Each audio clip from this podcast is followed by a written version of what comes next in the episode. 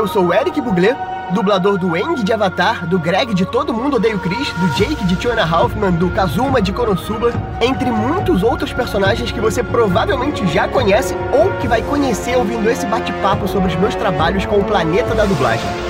Então clica para seguir o Eric Dublô e vambora! Apa! Ip, ip!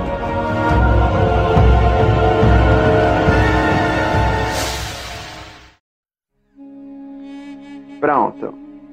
O pessoal já, já mandou aqui uma pergunta que eu achei interessante, mas eu vou fazer daqui a pouco. Antes eu vou te perguntar exatamente como é que você foi parar, né, na dublagem. Então, eu vou, vou então começar do começo.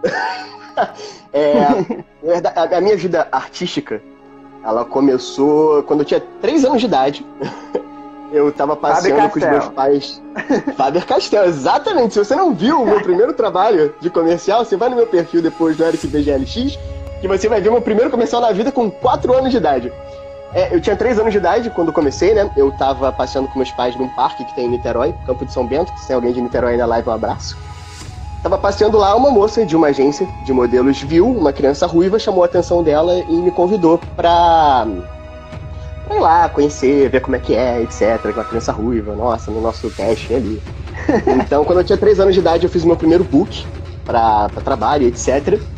E, mas aí, assim, eu fiz o primeiro book com 3 anos, mas fiquei naquela, até porque eu era muito novinho. Com 4 anos de idade que apareceu a primeira coisa. Na verdade, com 3 anos apareceu, mas era muito novo, não estava muito afim de fazer. Com 4 anos me surgiu esse interesse e eu fui lá fazer, que era o da Faber Castell. Foi meu primeiro comercial na vida. E foi aquela interação com aquele gnomo de desenho animado. E a partir desse comercial da Faber Castell, eu meio que não parei. Aí eu fiquei dos meus quatro até uns sete anos de idade fazendo direto comercial, comercial, comercial, comercial, comercial. Inclusive, tem até uma curiosidade que eu fiz um comercial quando eu era pequeno, em que eu interagia quando eu era pequenininho, né, com perna longa, que era o Monja. E, tipo, eu ia trabalhar com o Monja não sei quantos anos depois como diretor. Ele ia me dirigindo em Padrinhos Mágicos e outras produções. Então, assim, eu já tinha trabalhado com o Monja sem saber que era o Monja. Eu fiquei nos comerciais até uns 7 anos de idade. Depois eu fui para um grupo musical chamado Oxigênios, eu não sei se alguém vai lembrar. Mas eu fiquei dos meus 7 aos 8 anos de idade, eu fiz parte desse grupo.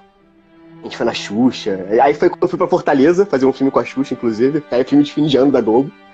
É, aí eu fiquei nesse grupo musical. Depois eu vou postar, se vocês quiserem descobrir depois, me ver vestido de super-homem cantando na Xuxa, vocês colocam no YouTube Oxigênios. Só que sem o I, é Ox Gênios, sem o I que tem depois do X.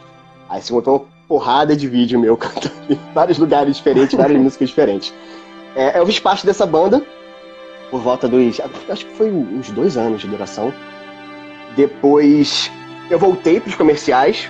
Aí quando eu tinha já uns 10, 11 anos, acho que 11 anos, eu fiz a participação dos normais, que eu fiz o, o sobrinho da Vani lá, que ele está com fogo na minha mãe, eu vou morar com eles, que é o episódio da dança do passarinho. Se alguém quiser assistir, é uma tarde de sábado normal, o nome do episódio dos normais que eu faço. Foi do caralho fazer também, foi uma puta experiência. Aí, pouco depois desse episódio dos normais, eu tava na agência lá de modelos que eu fazia parte, e tava rolando um burburinho lá de que ia abrir um curso de dublagem da Marlene. Aí eu fiquei, pô, eu já gostava, né, de desenho, eu nunca me ligava quem eram os dubladores. Meu pai até tinha um pouco disso, mas eu nunca tinha me ligado. É, mas eu já gostava de desenho animado, já gostava de filme, já gostava desse tipo de universo, já queria fazer parte disso. Aí eu olhei e falei assim: quer saber? Eu vou fazer esse curso para ver qual é. Sem compromisso. Vou ver se eu gosto. Vamos ver. Uma nova área de atuação, digamos assim. E a partir do momento que eu entrei no curso e comecei a dublar, né? Fazer o curso de dublagem para aprender, eu falei: caralho, que coisa maravilhosa, é isso que eu quero pra minha vida. eu me encontrei definitivamente no curso de dublagem fiz o curso de dublagem até o final e dei muita sorte porque antes de eu terminar o curso, eu já tinha começado a trabalhar com dublagem. Que aí já emenda numa outra história. Você quer que eu já emende no meu primeiro trabalho de dublagem, que foi Harry Potter? Caramba! pois é, cara. Assim, eu sempre fui fã de Harry Potter. Tanto é que um, o Pedra Filosofal, o livro que eu tenho em casa, o Harry Potter, na capa do livro, não tá nem na fonte do Harry Potter, tá numa fonte comum, que tipo, primeiras tiragens da parada, sabe? Então eu tava no curso de dublagem ainda. E como eles estavam precisando de muita voz nova, né? Muita voz de criança nova, porque o filme do Harry Potter tinha uma pregada de criança, eu acho que eles chamaram uma galera de curso para fazer o teste e ver se passava. Então o meu primeiro contato profissional com estúdio de dublagem foi quando eu entrei na Delarte, com o Pádua, para fazer teste pro Harry Potter e tava lá o Duda me esperando. E, cara, o primeiro teste que eu fiz da vida eu passei, né? Porque eu fiz o Duda depois por vários anos seguintes. E assim, a, a, minha primeira experiência com dublagem ter sido Harry Potter foi do caralho, assim. Quando eu imaginar que logo meu primeiro trabalho ia ser um teste pra uma parada que eu já gosto pra caramba, sabe? Caramba. É, você tava dizendo que você é muito fã de Harry Potter, né? Você já chegou a, a mexer no site do, do Pottermore e descobrir já, qual é a sua casa Já tem cadastro lá. Já, já. O, o meu. A minha casa em Hogwarts eu lembro. A minha varinha e o meu patrono eu não vou lembrar de cabeça, mas a minha casa é Corvinal. Corvinal, aê! Também sou Corvinal. Seguindo aqui as perguntas, uma das perguntas que achei mais interessante vem do universo de dublagem, que deve estar aqui assistindo uhum. a gente, né? É, eles perguntaram qual trabalho de dublagem foi um divisor de águas na sua carreira? Rapaz, eu acho que foi o Eng, tá? Da minha visão. Porque assim, eu já tinha feito outros trabalhos antes e assim, cada trabalho ele, ele foi importante no meu desenvolvimento, na minha carreira, de uma certa forma. Por exemplo, é, o Homem do Duelo Shaolin, ele foi um personagem que eu peguei muito no começo da minha carreira e foi o primeiro personagem que eu tinha que fazer um tipo. Porque quando você é criança, normalmente você fica preso a, tipo, voz de criança, você faz criança, não tem uma coisa mais tipificada, sabe? Não tem uma coisa mais caricata. Enquanto o homem, ele tinha voz rouca, ele tinha sotaque japonês 100% do tempo, então, por exemplo, no Homem eu tinha que retrabalhar a minha voz quando eu tava dublando ele. O Jake me deu uma puta experiência com uma série gigantesca e trabalhar com comédia. Eu adoro dublar comédia. E ele me deu uma base gigantesca de, no começo do meu desenvolvimento como dublador, eu ter pego uma série de comédia tão forte, me deu uma base de comédia muito boa para hoje eu conseguir trabalhar, sabe?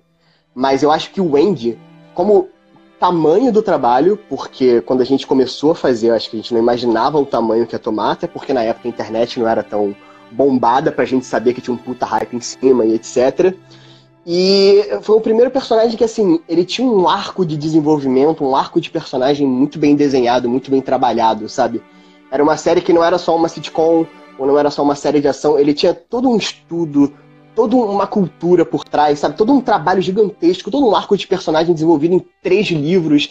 Então, assim, como dublador, e a, além de, do fato do Eng provavelmente ser um, do, um, dos meus trabalhos mais famosos, se não o mais famoso, é, como dublador e é, experiência de dublagem, dublar o Eng e todo o amadurecimento dele durante a série, eu acho que foi o maior divisor de águas. Que ele começa uma criança que quer andar de pinguim na tribo do norte e ele termina maduro, consciente do que, que ele vai ser o avatar, da responsabilidade dele, que ele tentou fugir por vários anos, que ele não tinha confiança de que ele seria digno daquilo. Então é um arco de personagem muito forte e que foi muito foda de fazer. Então, por mim, como dublador, por ser um personagem com um arco muito grande, e pelo tamanho do trabalho que ele tomou, né? Como o Avatar é uma série de muito sucesso, eu colocaria o Eng como divisor de águas. Uhum. Eu lembro é, muito quando você falou aqui de Duelo Shaolin, eu, é, foi um dos primeiros desenhos que eu assisti na TV fechada, né? Uhum. E eu amava Duelo Shaolin, né? Principalmente e o, homem, o homem por causa de uma coisa que eu também. Sempre que tem um herói com poder de água, eu vou gostar mais do que tem poder de água. É automático. E aí tinha ele falando daquele jeito, é, é muito engraçado, porque. Jax, eu não... Prepare-se para uma derrota humilhante! derrota infalível! Duelo Shaolin! Cara, eu amo tem a Orbe, né? O, é, Orbe de. Como é? Era o Shenmue dele principal, né? Hilário, hilário demais. E o principal, uma das coisas que eu mais gostava em Duelo Shaolin é porque tinha um personagem brasileiro, né? O Raimundo. Tinha, e era um personagem maravilhoso. E essa, né, e, e, essa tirada de colocar o nome dele de Raimundo, não sei se no original é Raimundo mesmo. É Raimundo. Mas achei muito. é Raimundo, então é muito, muito legal mesmo. Como, é. Calma aí, que eu fiquei até nervoso aqui com o Duelo Shaolin. vo... Como é que foi que surgiu esse personagem pra você? Você também do foi Shaolin, o homem? teste? É. O homem foi teste também. E eu lembro que foi um teste, é, a diretora inteira, da produção inteira, de todas as temporadas do Homem Shaolin foi a Sheilin, a Sheila Dorfman. E assim, cara, o trabalho de construção do personagem homem, eu devo muito, muito, muito, muito a ela. Porque, de novo, eu tava assim, tinha poucos anos de dublagem. E o homem, ele era um personagem que tinha sido muito trabalhado, justamente por isso. Ele não era minha voz normal, ele era um tipo muito específico de sotaque, de voz rouca. Ele era extremamente arrogante, extremamente convencido de si mesmo. Então, o próprio direcionamento do teste, na época que veio do Cartoon Network, o direcionamento que veio pra gente é tentar seguir ao máximo o original. E então o teste foi, não foi um teste normal que você entra e faz. Ele tinha todo um, um script assim, ó, tem que ser assim, assim, assim. Tinha que dar check em vários pontos. E foi um teste que, assim, eu fiz com muito afinco, porque eu queria muito esse personagem. E quando passei, eu fiquei muito feliz. E a partir do momento que eu ganhei ele, fazer ele era sempre uma felicidade. Até hoje, tipo, depois de 17 ou 18 anos de dublagem, coisa pra caralho. Mas, assim, de todos os personagens que eu fiz, eu acho que o Homem ainda está no meu top 5 personagens de todos os tempos. Que eu fiz, assim, que eu tenho um carinho gigantesco por ele. É, assim, eu sei que essa frase é um pouco batida, mas realmente fez muita parte da minha infância, do Elo Shaolin. E eu amo demais. Eu, eu sempre que, que, eu tenho a oportunidade de assistir alguma coisa, eu coloco. Pra, até no YouTube, de vez em quando, eu paro pra assistir, coloco, procuro pra assistir. Eu amava muito aquele negócio, os desafios, né? Pelo, pelo aquele né, objetozinho que eu nem lembro mais o nome, mas eu, eu gostava Xingu. muito. É, o Xingu, é. Voltando aqui, né, calma aí, perguntas aqui do público. O pessoal pediu pra te perguntar sobre o Jake, né, de Dois Homens e Meios, né? Como é que foi uhum. fazer parte dessa série, né, que é tão famosa, e sendo um personagem também que você cresceu com ele, né, também? Cresci com ele. É, o Jake não teve teste, foi escalação direto foi da Sumara, lá na Van Mark. E, cara, foi um puta de um trabalho legal também de fazer. Foi literalmente o que você falou. Na dublagem, é muito raro ter um personagem que cresce com você, sabe? Que você pega ele, no meu caso pequeno, a gente deve ter uma diferença de idade de uns dois ou três anos no máximo, eu e o ator que fazia ele, e Angus T. Jones, eu acho que é o nome dele, se não me engano. E ter a oportunidade de fazer por tanto tempo assim uma série, se eu não me engano, foram 12 anos, quase 13 fazendo Two and a Half Men. É muita coisa. Ele me acompanhou por, sei lá, mais da metade da minha carreira na dublagem. E como eu falei, assim, eu amo fazer comédia. E o Jake me deu uma puta base de comédia desde pequeno, pra aprender timing de comédia. Mas, mesmo assim, foi uma experiência maravilhosa. Dublar ele pela última vez foi emocionante, porque ele aparece no último episódio rapidinho ali pra se despedir e tal. E é a última vez que eu tô fazendo essa série, é nessa fala aqui, sabe? Eu, inclusive, sou mega, assim, não sou normalmente de fazer isso, mas na época, eu fiz até um post de, de despedida pro personagem. É porque tá no. no eu, vou, eu vou postar no meu perfil depois, porque já é coisa velha, eu postei no Facebook há muito tempo. Mas eu vou postar depois para vocês verem. Foi um, foi um marco na minha carreira, sem dúvida alguma, do Jake. Calma aí, perguntas do público, tem várias aqui, né? Você gostou de ter dublado o Eng? Amo! O Eng ainda é meu, tipo, top 1. Ainda ninguém conseguiu superar ele. Peraí, já tem outra pergunta na tela. Vai dublar o Eng no live vai dublar o Eng? É. Não sei, não tenho a menor ideia ainda. menor ideia. Eu acho que tá muito no começo também. Não devem nem estar tá perto de ver esse tipo de coisa, porque nem escalaram o cast ainda do, dos atores. Do, é, é, eu acho que tá na Netflix, é da Netflix, né, que vai sair agora. Vai ser pela Netflix. Porque teve aquele outro, né, que é, é ah, foi é, meio flop. Melhor a gente nem comentar isso daí. Nem participei desse daí, na verdade. Reginaldo nem Primo, do... Foi, foi, foi, foi, foi trocado, literalmente isso. Tudo trocado. Foi, é, nem, trocado. Nem, vamos, nem vamos comentar esse, esse, esse negócio aí. Mas live action tá muito no começo ainda. É, eu espero que sim, por todo o carinho que eu tenho pelo Eng, mas vamos ver o que vai acontecer. Da minha parte, eu, eu já tô ligando agora, antes do que acontecer, mas. ah, o pessoal tá pedindo pra você fazer uma, uma fala clássica do Eng, é o APA e. APA! Hip hip! Uh, voltando aqui às minhas perguntas, né? Eu tenho, tem um filme que vive passando na sessão da tarde, né? Que você fez o Josh na Inzatura, que era o, ah, era o Walter. Aquele filme, embora seja, né, uma, uma, um plágio, assim, bem, né, do Jumanji Toque na Galáxia. Jumanji no espaço, é, literalmente. É, no espaço, né, tem um... Tem uma diferença aí, né? Tava muito engraçado. Como é que é fazer esse filme, né? Que até hoje passa na sessão da tarde. Nem sabia que passava tanto assim. Foi muito bom. Quem dirigiu esse filme, se eu não me engano, foi o Guilherme Briggs na época, lá na Delarte. Ele não teve teste. Eu e o Matheus, a gente foi escalado de cara. O Matheus fez o meu irmão mais novo. E, cara, foi muito divertido esse filme. Foi muito legal de fazer. O Briggs até ficava me sacaneando na época de voz de turbina de avião. Porque quando eu grito, eu grito mesmo. Então o microfone tem que dar aquela segurada para não estourar o som. E ele gritava muito, principalmente numa cena que ele é sugado para fora no espaço, que acho que a casa perde o telhado, ele é sugado para fora e ele sai gritando. Eu lembro que eu, tipo, berrando o tempo todo, era um grito de 10 segundos gigantesco, assim. Mas Atura foi um, é um filme que eu tenho muito carinho. Eu tenho até DVD em casa, que eu até comprei, porque é um filme que eu gosto bastante. É um filme muito divertido, é, tenho se... boas lembranças. Sempre que passa, eu também paro pra assistir, porque eu acho muito engraçado Atura. Continuando aqui, né, a gente já falou do Josh, também tem um, um, né, um live action né, de um anime que, que foi Speed Race, né, que você participou também, que eu gostava muito de Amo Speed Race, trabalho. mas, né, eu não, Cara, esse trabalho eu foi, não tipo, gostei tanto do live action. Jura? achei legal. Não, não, eu prefiro o anime não. sempre, forever, não, mas achei justo. legal o filme. Certo. Achei eu legal. As né, tiveram, mas... tiveram um trabalho legal de adaptação de uma esse transformar anime em filme é muito estilizado o tempo todo. Mas eu gostei. E o, o Gorducho foi um presente do Pado também. O Pado uh, deu vários personagens maravilhosos, inclusive o Ed Sheeran depois. Mas o, o Gorducho foi um presente do Pado também, não teve teste pra escala direta. Como alguém gostava muito do desenho de Speed Racer, foi maravilhoso. E tem um, um significado a mais porque minha mãe adorava Speed Racer quando ela era pequena. Ah. E ela adorava o Gorducho. E ela se escondia no carro do meu avô, no porta-malas, igual o Gorducho fica fazendo no, no, no Match 5 lá do Speed. Então ainda teve esse, esse valor sentimental de ser um personagem que minha mãe adorava e eu tive a oportunidade de fazer ele não sei quantos anos depois, sabe? Caramba. Foi muito bom. É um personagem que eu adorei fazer. Mas cara. um pouco sobre o Duda, né? Eu sei que você é muito fã de Harry Potter, né? Mas você dublar um trouxa, né? E tem algumas coisas que foi cortado no filme, óbvio, né? mas participar de, do universo né, de Harry Potter, como é que foi essa experiência para você? Ah, foi incrível. Além de ser incrível. seu primeiro personagem, né? O... Eu lembro até hoje do sentimento que eu tive no primeiro filme, que acho que foi o mais marcante, até porque eu acho que é o filme onde Duda aparece mais, né? E tem toda aquela cena com a cobra, que ele cai dentro do aquário dela, e a cena do rabo de porco lá com o Hagrid no final, final do, do, da, das cenas dele, né? Obviamente no final do filme.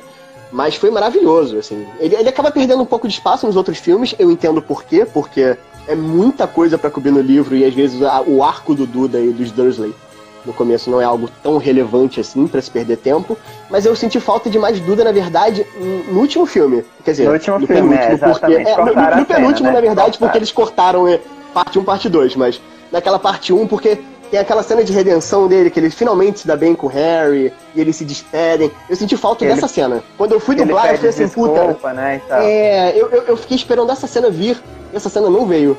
Eu acho que ela até tem versão estendida, se eu não me engano. Mas no filme em si Ai, não tava. E é, é, eu acho que é uma cena que fez falta. Mas é assim, normal. É. Mas foi só de ter um personagem assim, do Duda, ter feito no Harry Potter, meu primeiro trabalho já foi tipo, uau, ótimo. Duas falas que eu lembro muito do Duda é, é ele pulando na escada, né, pra acordar o Harry.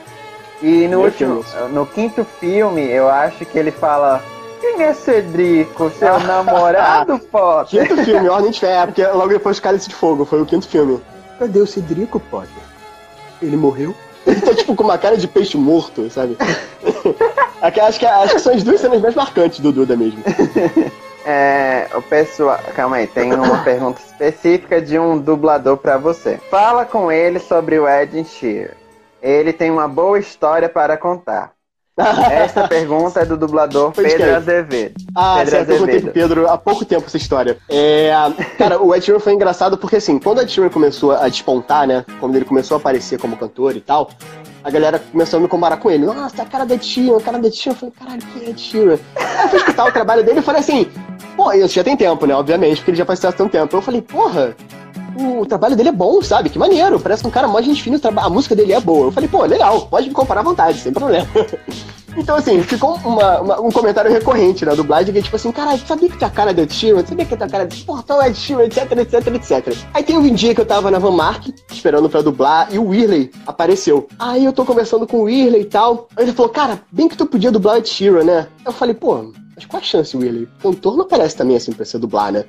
Ele falou, cara, eu vi o trailer do Bridget Jones e eu tenho quase certeza que o Ed Sheeran aparece nele. Bem que você podia dublar ele no filme. Eu falei, porra, Willie, qual a chance, tipo, do filme vir pro Rio, vir pra um estúdio que eu tenha costume de trabalhar, com um diretor que tem o costume de me... Sabe, as chances são baixas. Isso seria do caralho, eu adoraria, Willie, mas será, cara? Aí corta a cena, tipo, um mês depois, o Padua marca um horário comigo, eu vou lá e vejo que é o Ed Sheeran. Tu previu o que aconteceu? Como assim? Um mês antes tu falou exatamente o que ia acontecer? E foi literalmente assim, o William cantou a pedra e eu fui lá e dublei a Sheeran logo depois. Coincidência mesmo, o Pada me chamou. Quer dizer, coincidência, o Pada assim, deve ter visto né? a Sheeran e falado assim, caralho, é o Eric, vou chamar ele pra dublar. É, indo aqui pro, uh, pros desenhos, né? Saindo dos filmes, né? E tal, essas coisas. O pessoal pediu pra conversar contigo sobre Peppa Pig, né? Que você é o Fre Fred Raposa, é isso? Uhum, Fred Raposo. Esse, esse desenho que é tão meme assim, né? Enfim. Tão amado pelas crianças. Quantas mães já não me pediram pra gravar um áudio pra, pra filha ou pro filho com a voz do Fred?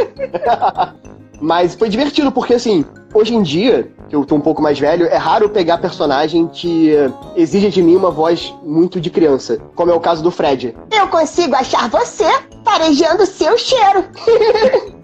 A vozinha lá na cabeça. Ah, pra mim parece que nunca mudou. Assim, eu acho que nunca mudou a voz, sabe? Parece que é sempre a mesma voz pra mim, como se eu estivesse conversando realmente com o Eng, com o On, enfim. Eu, eu, dei, é... eu dei muita sorte. A minha voz, por mais que ela tenha engrossado, normal, da idade, etc., eu consigo. A minha voz ainda tá muito maleável. Eu consigo fazer um, um alcance de personagens que eu fazia muito antigamente com a mesma tranquilidade que eu fazia anos atrás, sabe? é, voltando aqui às perguntas, é, um, um, tem uma curiosidade. Tipo, você faz muito careca, né? Também. Tipo, tem alguma marcação contigo assim? Ai, careca, vamos, vamos te entregar. Eu tenho o estereótipo Eric, de carecas e ruivos. É, ruivos eu até entendo, né? Mas os carecas é com a curiosidade. Tem o Bu, né? De viagem de Shihiro. Eu amo essa Eng. Cara, o Bu é tipo. Shihiro é muito top. É muito maravilhoso. Eu amo, eu, eu amo no geral o Estúdio Ghibli. O Estúdio Ghibli, pra mim, é tipo. É. Todos os filmes que eles fazem são maravilhosos. E eu, eu sempre fui muito fã do Estúdio Ghibli. E assim, dublar Viagem de Shihiro, que foi Lauro Fabiano que me escalou, se eu não me engano, cara, foi tipo assim, puta que pariu, eu tô fazendo parte desse universo, sabe? Ainda mais Shihiro, que é o meu filme favorito do Estúdio Ghibli, sabe? Eu amo, amo. Mas é verdade, mais um careca pra minha lista aí. Voltando aqui pras perguntas. Dois que usam aparelho deve ter mais, né? Que é o, é o Chester, né? E o Chester, Dave do Sony. Ah, Boom. do Sonic Boom. Verdade. É, esse negócio de dublar personagens com aparelho, vocês têm que fazer alguma coisa, deixar mais saliva na boca pra fazer, alguma coisa assim? No caso do Chester, o Chester era uma coisa mais normal, o próprio original, se não me engano, era meio normalzinho, mas o Dave já tinha uma coisa meio de tipinho. E como eu adoro fazer personagem, assim, coisa mais caricata, quando eu fiz com o Renan lá na Audio News, já foi direto nesse tipinho. E aquela coisa assim, Sonic! Eu vou acabar com você! que é maravilhoso dublar o Dave também. Queria que ele aparecesse até mais. Que ele é um vilão, ele, ele assim, ele é, é um vilão que ele não consegue ser um vilão, né? Ele é um fracasso. Então é muito engraçado sempre as cenas dele, eu adoro dublar ele. Qual personagem você não gostou de ter dublado? Não gostei de ter dublado? Pesado. Não tem um personagem específico que. Não, não, porque não tem um personagem específico que eu não tenha gostado de ter dublado, porque você sempre acaba tendo um carinho por qualquer coisa que você duble. Mas tem um personagem, mas assim, ele, ele foi tão apagado da minha mente que eu não lembro nem o nome da produção, nem qual foi o estúdio e nem qual era o nome do personagem. Eu lembro que ele era um alienígena e ele era 3D. E não era uma série, era uma sketch. Era tipo, sei lá, intervalo do Cartoon Network da Nickelodeon, aí passa uma sketchzinha de 5 minutos, tipo isso. Só que como tem muito tempo, era uma animação 3D muito truncada, muito mal feita. E tipo assim, os animadores, na hora de fazer a animação 3D, eles cagaram pro que o, o garoto que gravou a voz original lá em inglês tinha feito. Então, tipo assim, nunca nunca batia o áudio original com a boca do maldito alienígena. Então, tipo assim, o som que eu escutava no fone, ele mais atrapalhava do que me ajudava. Porque assim, o garoto falava normal, só que tudo que o garoto falava não batia na boca do alienígena 3D. Então, assim, não é que eu odeio, mas foi assim, por causa da, da má qualidade da animação, foi um trabalho tão trabalhoso de fazer. Uma coisa que normalmente é muito simples, porque era uma sketchzinha pequena, foi tão trabalhoso. Então, então eu colocaria ele pelo trabalho que ele me deu por causa da animação. O Murilo perguntou se, é, se você já pensou em fazer um personagem do Mortal Kombat. Mas é tipo assim, né? né? Adoraria! Adoraria, até porque. Vai, né? É, qualquer tipo de jogo, quando me chamam pra dublar, eu acho, tipo, maravilhoso, porque. Uau, sabe? É um sonho de criança você tá dentro de um jogo. É, você tem algum personagem predileto no Mortal Kombat? O meu é tipo Sub-Zero, né? Coisas a ver com água, né? Tamo junto, cara. Sub-Zero também, desde Super Nintendo. Desde sempre Sub-Zero. Tem uma brincadeira que, que o pessoal diz que o Jake Long é o original e as aventuras de Julie Perli é a Julie Perli. e você participou dos porque... dois. Exato! É, Dos dois. Como é que foi ter feito parte dessas duas séries, né? O Jake Long, né? O Dragão na área, é, É. icônico. O Jake As Long me marcou muito mais. Jennifer Lee também. Não dá muito pra comparar. Eu acho que o justo seria um crossover dos dois, sabe? Juniper Lee e Jake Long destruindo tudo. Só não pode rolar um encontro do Jake Long com o Roger, porque aí seria um problema pra mim. Mas Ai. fora isso, mas Jake Long também é uma série que eu Mas amei fazer. Eu imagino. Falava muito na época quando você dublava assim, esses desenhos, tipo Avatar, hein, é, Jake Long, enfim. Você chegar na escola ou na faculdade, o pessoal ficar pedindo pra você fazer esses a voz desses personagens pra Cara, às vezes sim, mas é porque eu normalmente não contava. Você normalmente não, não fala o que você tá fazendo. Mas obviamente quando as coisas estavam na TV, as pessoas descobrem. Mas eu não tinha o costume de falar. É por distra- eu sou muito distraído também. Então eu não tinha o costume de chegar, tipo, galera, estou dublando a produção tal. Normalmente era tipo assim, eu tava conversando e a pessoa parava e ficava me olhando assim, vem cá, tu tá dublando não sei o quê? Eu falei, ih, tô, tô, é verdade, eu tô sim, eu faço não sei o que ela. Caralho, reconheci tua voz, não sei. Eu nunca lembro de falar. As pessoas que sempre acabavam reconhecendo, elas acabam reconhecendo. Eu sei, por exemplo, quando me apresento pras pessoas, eu não falo, olá, Eric Bugran, sou o dublador. Eu não falo assim com as pessoas, sabe? me apresento, oi, tudo bom? Sou o Eric, tal, tal, tal, tal, tal. Aí a pessoa, pô, cara, tu é dublador? Acho que eu conheço tua. Sabe? É sempre assim, é sempre uma coisa natural. Te- teve alguma situação dessas engraçadas de você ser reconhecido ou não? Não muito. Era raro, acontecia, mas não é uma coisa muito comum. Até porque às vezes a pessoa assimila, tipo assim, caralho, a voz dele é conhecida. Mas pensa assim, ah, não é, né? Na moral, não vai ser esse cara, né? Não, Não, não é ele que é. tá aqui. Ah, Tá, não dá. Só, só uma voz parecida, não vai ser ele. Mas já aconteceu, de tipo, tá na pizzaria e o garçom vai cá. Você é dublador? Sabe, esse tipo de coisa assim, já acontece. Aconte- Não é tão comum, mas acontece. Ah, eu demorei muito, assim, pra, pra descobrir que existia dubladores, sabe? Pra mim, era sempre era... é, os bonecos falavam, pra mim, eles sempre falaram em português, sabe? Aí depois que eu conheci um dublador e tal, quando eu tinha já 12, também, eu tinha uns 14 anos e tal, que aí foi cair a ficha assim e tal. Nossa, minha, minha Meu vida Deus, ele não fala português!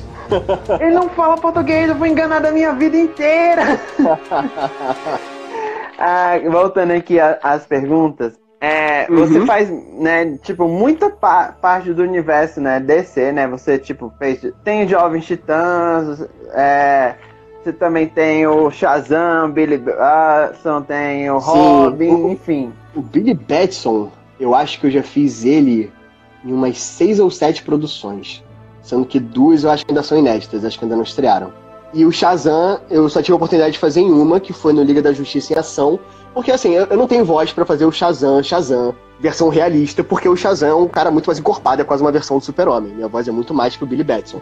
Mas no caso do Liga da Justiça em Ação, o próprio Shazam, ele não tem uma cara de adulto, ele tem uma cara de um moleque mais forte, sabe? Ele tem uma, ele tem uma aparência mais jovial. Então cabia pra mim pesar um pouco a voz e fazer os dois personagens, que foi uma experiência do caralho na época quando eu fiz. Mas normalmente eu sempre faço o Billy Batson, que também é maravilhoso, porque só de fazer parte da DC de alguma forma já é maravilhoso, já é uma coisa muito foda. Voltando aqui às perguntas do público, quando você dará entrevista no canal, quem dubla do Manolo, da Bruna, enfim, né? Não é só do Manolo, não. é Ah, sim. Da Ótimo Bruna, canal, da Ana, enfim. Só Chama, abraço pra né, todo Eric? mundo lá. Chama que ele vai. É, chama! Pede pra ele lá. ó, façam Eu não- eu não vou- campanha, é, mandem, mandem Manda lá comentários comentário lá assim. pra... Calma aí. É, qual personagem você sonha em dublar? Ah, cara, olha só. Eu sou muito, muito, muito, muito, muito fã de Cavaleiros do Zodíaco. Desde muito pequeno. Assim, Caramba! a série que me acompanhou a vida inteira é Cavaleiros do Zodíaco. Desde que eu sou muito pequeno até hoje que eu sou um marmanjo. Então, fazer qualquer coisa em Cavaleiros do Zodíaco, pra mim, já seria foda. Pode me chamar pra fazer um Soldado 45, não importa. Qualquer pontinha que eu fizesse Cavaleiros do Zodíaco já seria. Faço parte de Cavaleiros do Zodíaco. já, pra mim já seria o suficiente. Atualmente, quantas horas você fica no estúdio? Depende muito, porque é- é uma coisa que varia muito, né? Porque depende se você tá com uma série, se o personagem é principal, se o personagem não é principal, se tá entre temporadas, se não tá entre temporadas. Por exemplo, no último mês, sem dar nenhum tipo de spoiler, eu tava com dois protagonistas, então eu tava muito tempo no estúdio. Agora essas séries já acabaram a dublagem.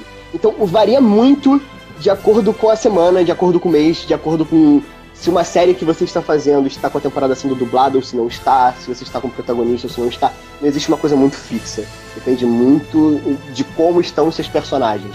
Então, teve alguém aqui comentando sobre, né, de você não ter feito Shazam, que uma pena você não ter feito Shazam em live action e tal. E aí? ah, não, tudo bem também. Não tem nenhum tipo de, de apego nesse sentido para ficar chateado ou qualquer coisa do tipo.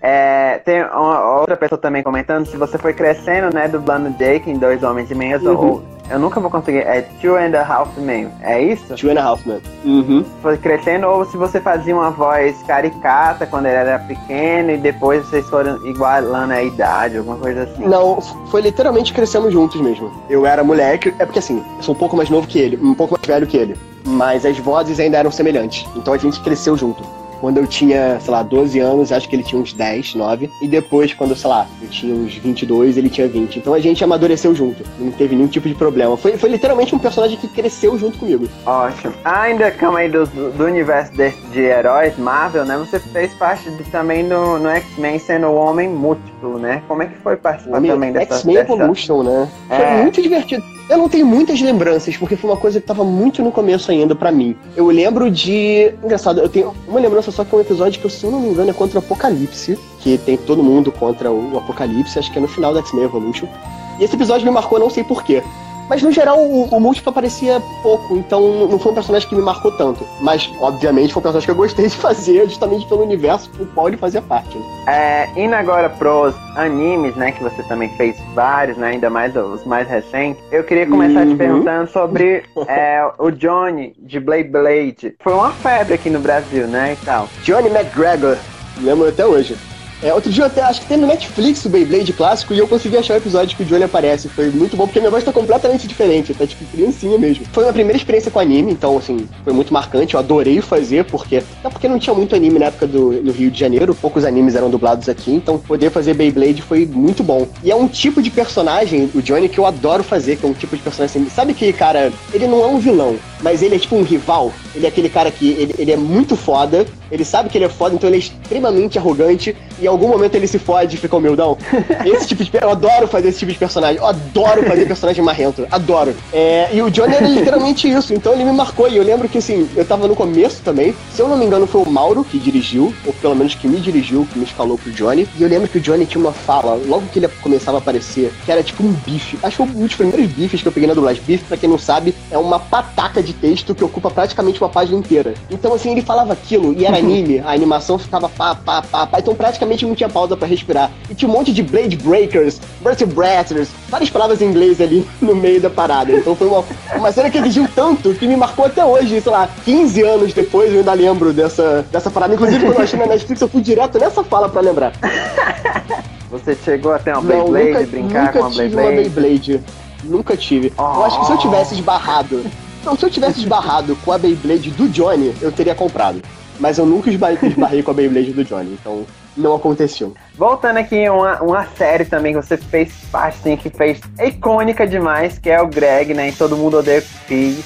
O Todo Mundo Odeia Chris foi outro exemplo de série que não tinha noção do tamanho que ia ter, sabe? E é muito foda ver que, tipo assim, a dublagem do Todo Mundo Odeia Chris ela se tornou, tipo assim, icônica, sabe? Eu acho que as pessoas nem sabem, tipo, como é a voz original dos personagens, sabe? As pessoas assistem dublado, assistem em português. E é um caso raro hoje em dia, porque normalmente você se acostuma com o áudio original e depois você escuta o português. Todo mundo odeia o Chris ter esse impacto, é uma coisa muito incrível. Inclusive, eu postei ontem no meu stories uma coisa que eu, eu não tinha percebido, mas eu achei muito foda, que eu tenho o... Eu normalmente costumo seguir os atores que eu dublo. Entra lá na, na, no perfil do, do ator que faz o, o Greg e vê os comentários. É tipo, só fala que eu dublei, sabe? Tipo, eu provei sangue, tem um gosto. Cara, é só fala dublada. O moleque não deve assim, o que, que tá acontecendo? Então, assim, eu fico muito feliz, me sinto representado naqueles comentários ali. Tem uma pergunta que é essa daí, que qual é qual o seu, bordão, bordão mais, mais famoso? famoso? Eita, que tem tipo 900 personagens, como é que você vai escolher o mais é, Uma coisa engraçada dessa questão do, do, bordão mais famoso, por exemplo, para mim, se eu tivesse que falar um, seria o Apa Yip Yip. Mas é muito engraçado porque, assim, para cada pessoa, um personagem é a coisa mais importante. Então, por exemplo, às vezes você se apresenta pra pessoa e fala assim: Ah, quem você já dublou? Ah, eu dublei o Eng do Avatar. Aí a pessoa, tipo, que isso? sabe? Aí você fala, ah, eu dublei o Greg, todo mundo ah, caralho, Greg. Pra cada pessoa, existe um bordão mais famoso, sabe? Cada pessoa tem uma memória afetiva com alguma coisa específica. Pra mim, eu botaria o Apa Yip Yip como o bordão principal, assim, de todos. Voltando aos animes, né, que era o que a gente estava falando antes da, da, pergunta do público, tem um anime aqui, vários animes recentes que você tá dublando, né, mais um que é o, é o entre, Entrevista com as Meninas Monstros, né, uhum. faz o Sa Sataki, é isso? Como é o nome Sataki. desse rapaz que eu não vou... Isso Esse que Sataki! aí, olha. Fale um pouco desse anime que eu não conheço, pra, por favor. Cara, eu vou, eu vou te falar assim, no geral, é, dublar os animes do Crunchyroll tá sendo muito incrível. Porque, primeiro porque eu amo anime, né? Então eu, eu tô dublando um conteúdo que eu consumo. É anime dublado no Rio, sabe? Isso, isso, é muito legal, isso é muito. Pra mim tá sendo muito bom. É, muito legal. E, e também porque ele proporciona uma coisa que a gente não tem muito, muita oportunidade. Porque, por exemplo, se eu vou dublar o Zatura, eu não tenho noção do que eu vou dublar. Eu descubro todas as cenas, todas as falas, toda a motivação do personagem, tudo ali na hora com o diretor ou vendo a cena. Você não vê o filme antes, você não tem script antes, porque obviamente tem questão de sigilo, nada pode vazar. Então, no, 99% das produções, até desenhos animados, Duelo Shaolin, Avatar, quando você vai dublar, você não sabia o que ia acontecer. Você vai ser pego de surpresa ali, você vai entender o que está acontecendo na cena e vai fazer em cima daquilo. Com os animes da Crunchyroll, como são produtos já existentes que já estão no catálogo deles, você já consegue assistir e você já consegue preparar. Eu que sou, eu adoro estudar o personagem que eu vou fazer. Amo. Tipo assim, se eu chego no estúdio, tá escrito Eric Buglia vai fazer fulaninho de tal na produção, cicraninho de tal. Eu abro o celular na hora e começo a pesquisar sobre para absorver o máximo de conteúdo que eu tenho sobre aquele personagem. E nos da Crunchyroll é muito mais fácil, porque, por exemplo, quando o Léo me escalou pro Kazuma no Konosuba, a primeira coisa que eu fiz foi abrir e estudar completamente o que, que era o Kazuma, qual era a motivação dele, de onde surgiu, o que, que era uma light novel, o que, que ele é, o que, que ele acha, o que as pessoas acham dele. Depois eu assisti a série inteira, então eu já sabia exatamente o que eu ia dublar. Eu assisti a primeira temporada inteira e depois, a cada horário que o Léo marcava, que normalmente a gente dublava de 4 em 4 episódios, eu sabia que se ele marcava para mim, sei lá, horário na segunda-feira, no domingo eu reassistia o episódio 1, 2 e 4. 1, 2, 3 e 4. Que eu já chegava com a mente fresca e já tendo noção das piadas que ele ia fazer, do que, que a gente podia adaptar, do que, que a gente podia botar aqui, que a gente podia fazer lá. Então, além de todo incrível que é dublar os animes, é essa oportunidade que a gente tem de poder estudar o material com antecedência é muito foda. E eu tive a oportunidade de fazer parte de três animes dessa leva anterior agora, que foi o Konosuba, que eu amo o Kazuma, amo, amo. Ele é um, ele é um filho da puta, é um personagem muito babaca. Mas eu amo ele, ele já chegou com os dois pés na porta no meu top 5. Meu top 5 de tá o Kazuma, porque, cara, ele é, ele é muito escroto, mas ele é muito maravilhoso. É, então eu fiz o Kazuma no Konosuba, eu fiz o Ubo do Ancient Magus Bride, que é um, um anime muito legal, muito legal, é um personagem assim muito fofo. Ah. E o Interview é, e o interview foi o primeiro, antes de eu ser escalado pro Kazuma e pro Hugo, eu fui escalado pro Sataki. E foi muito divertido. Porque o Sataki, ele tem um crush em praticamente todas as meninas da escola e ele sempre tenta aparecer para elas e elas nem lembram o nome dele. É muito bom, é uma, é uma série muito light, uma série muito divertidinha de assistir. Ó, oh, tem uma pergunta aqui, ó, pra você. Existe diferença entre dublar anime e filmes e séries ocidentais? Sim, normal, pela questão da língua mas você acaba acostumando. Eu, eu, eu, não vejo dificuldade hoje em dia, acho bem tranquilo, inclusive. Porque o anime, ele, você se solta mais, sabe? Eles têm mais explosão de interpretação e eu gosto disso. Eu gosto dessa, dessa coisa mais forte. Mas acho que a questão mais clara é a questão da língua. Porque, por exemplo, se eu tô dublando uma produção americana e eu tô escutando no original que o cara fala door e ele faz uma pausa, eu sei que a, a pausa é na palavra porta. Você tem noção do que tá acontecendo naquela cena. De onde aquele ator tá fazendo as inflexões e as pausas dele. No japonês, como você não, pelo menos no meu caso, eu não sei japonês, você não sabe onde está acontecendo as pausas, você vai no feeling. E hoje, antes de começar essa live, né, eu assisti. Uhum. Só, quantos episódios tem de Konosuba? É uns 10? É a primeira temporada? Konosuba são 10 episódios a primeira temporada. Ah, são 10 episódios para assistir os 10, 10 episódios, episódios, antes dessa live. Assistiu? Caraca, Porque eu não parei de assistir. Desde 4 horas da tarde eu assisti o primeiro, aí eles. Caramba, é muito engraçado. A minha prima de, de 7 anos tava do meu lado, morrendo de rir também. Eu, eu, eu achei, Cara, eu... tipo, incrível. Incrível mesmo. É Parabéns, Eric. Pô, muito obrigado, cara. Colossub é um trabalho que eu tenho muito, muito, muito orgulho de ter feito. Foi um trabalho que, cara, deu um prazer de fazer, sabe? A gente fez, pô, fico... foi muito legal porque assim, o Léo Santos, que é o, o, diretor, né? Ele também é apaixonado por animes. Então, assim, juntou duas pessoas que gostam pra caralho do que eles estão fazendo. Então o clima no estúdio foi um dos melhores climas de estúdio que eu já trabalhei, assim. O clima no estúdio era maravilhoso. E pra, uma, pra um anime que exige tanto de comédia e umas falinhas soltas, você ter umas coisinhas mais jogadas, você ter esse clima bom dentro do estúdio faz muita diferença. A gente tava gravando, aí às vezes eu via a cena e o roteiro tava uma coisa mega, tipo, mega certinha, sabe? Por exemplo, você deve assistir agora até a cena que é o Wiz falar pro Kazuma, eu posso te chupar? Aí ele já leva pra maldade. E no, e no roteiro, tava tipo assim, Kazuma, eu posso te chupar? Aí ele falava, pode sim. Aí eu saí com pode sim, eu falei, porra, pode sim, tá caidaço. Aí ela mandava, Kazuma, pode chupar? Eu cai de boca. Então assim, É a gente tinha uma melhores, liberdade. então assim, É. foi- o, o- o clima foi muito bom de dublar Konosuba. Então assim, eu acho que isso, isso acabou in- interferindo no trabalho, sabe? Toda aquela leveza, todos aqueles cacos, aquela comédia, a gente tava sentindo muito bem gravando aquilo. Então assim, Sim, é um trabalho que tenho um muito carinho gigantesco. incrível. Principalmente ele, ele xingando a, a deusa de inútil. Você é uma deusa inútil, não serve de nada. É muito engraçado. Tadinha da Aqua, né, cara? Toda a Aqua, é, tadinha. A e a primeira sofre. vez que ele usa a habilidade dele de furtar, mano, eu imaginava qualquer coisa, menos a. Né?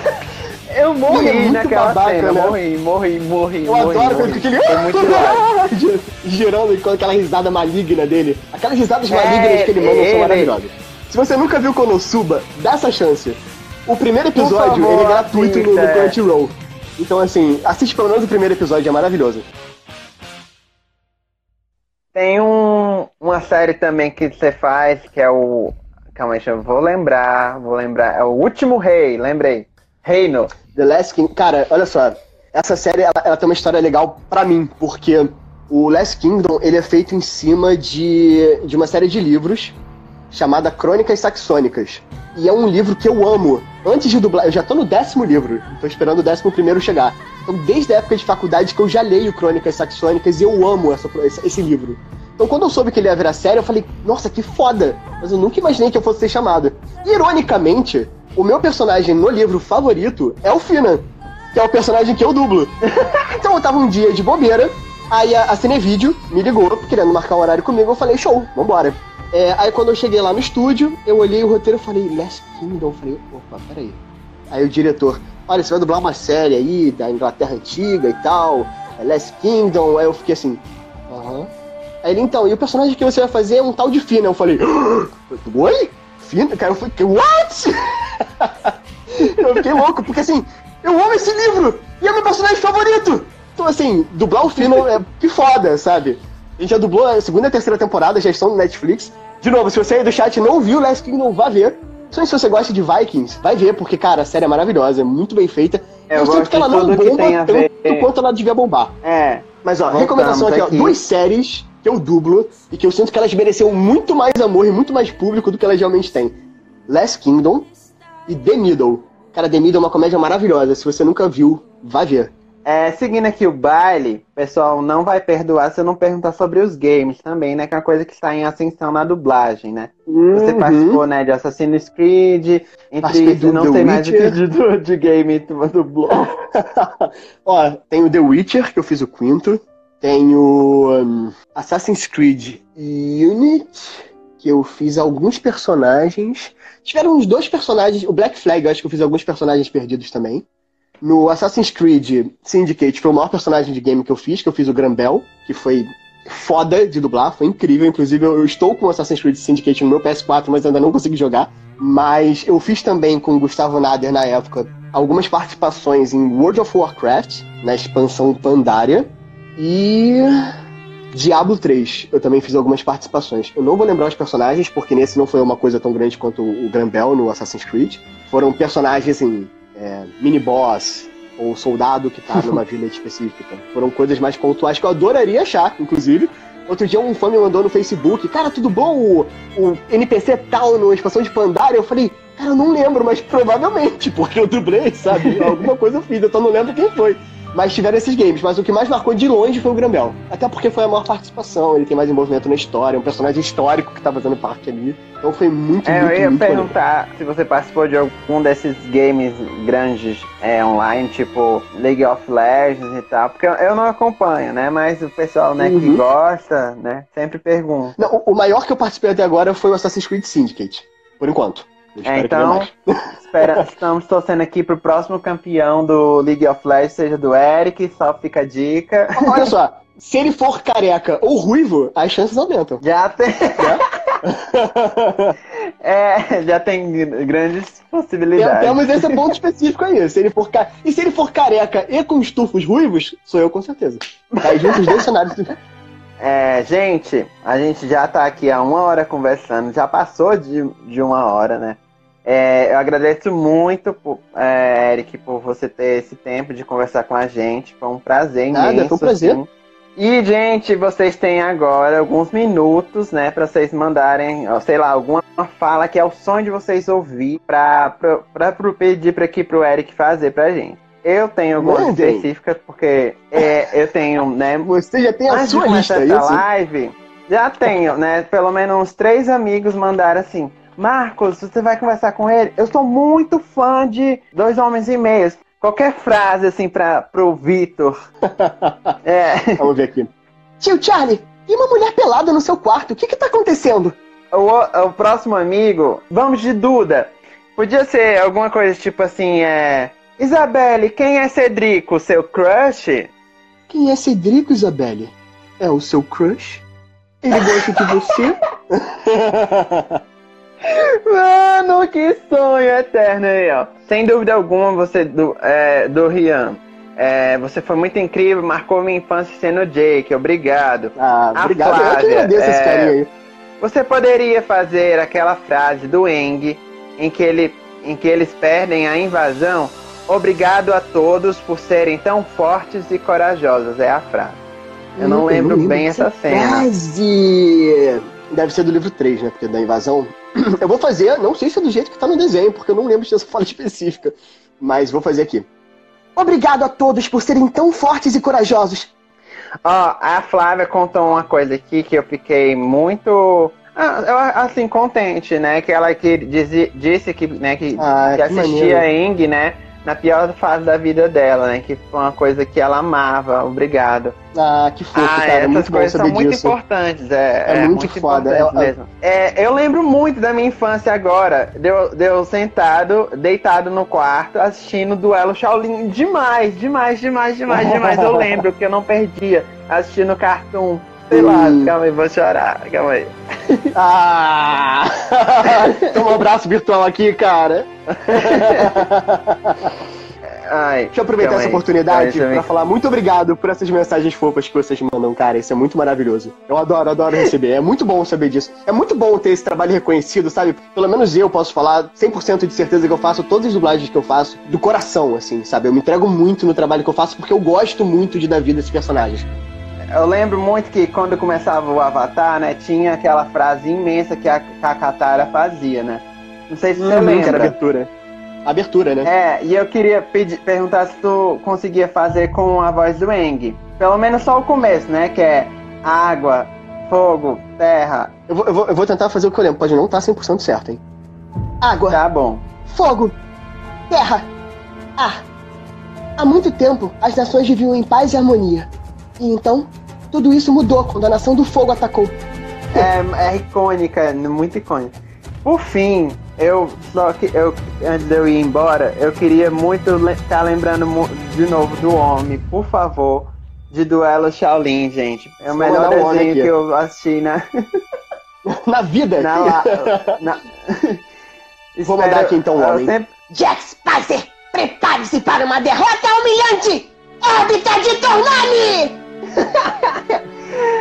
Eric, muito obrigado mesmo por, por Nada, ter conversado com um a prazer. gente. É, vende aí ó, é, seu, seu perfil, né? o- Então, se você tá vendo agora ao vivo, ou se você tá vendo no sábado depois, o dia inteiro, descansando enquanto você joga um videogamezinho, está assistindo essa live, siga Eric BGLX. arroba Eric, com CK, BGLX. BGLX porque Buglé é muito difícil de escrever, né? E ninguém ia conseguir achar o meu, o meu perfil. Então, Eric, BGLX. E outra coisa, eu tenho um canal no YouTube, chamado, por enquanto, chamado de Eric Buglé. Você vai entrar lá e não vai ter muita coisa. Aí você fala, porra, Eric, tu me chamou pra um canal que não tem, não tem nada aqui, cara. Só, só tem, tipo, é, 10 personagens em um minuto, aí eu falo, ah, mas, mas não é de engano. Por enquanto, por enquanto, só Por tem esse vídeo. enquanto, é isso Então, se inscreve lá, confia em mim, que podemos ter conteúdos legais e novos em breve. Eu, eu tô pensando em ativar esse canal É. e fazer uma parada legal com vocês. É porque eu gosto também de editar vídeo, eu gosto de gravar vídeo. Então, talvez Ai, tenha coisas ó, novas vindo. Então, favor, já se inscreve lá. É. Um É, já se inscreve lá, digita Eric Bublé no search do YouTube e aguarde e confie. E valeu mesmo, boa noite, até mais. Nada, foi um prazer falar com você, responder perguntas de todo mundo. Muito obrigado a todos que assistiram, a todos que ainda vão assistir isso daqui no futuro, que eu não sei quem são, mas eu sei que vocês estão assistindo agora no sábado. Então é isso, um abraço pra todos e tamo meu carinho de volta aí, a todo carinho que vocês me dão. Muito obrigado e um beijo.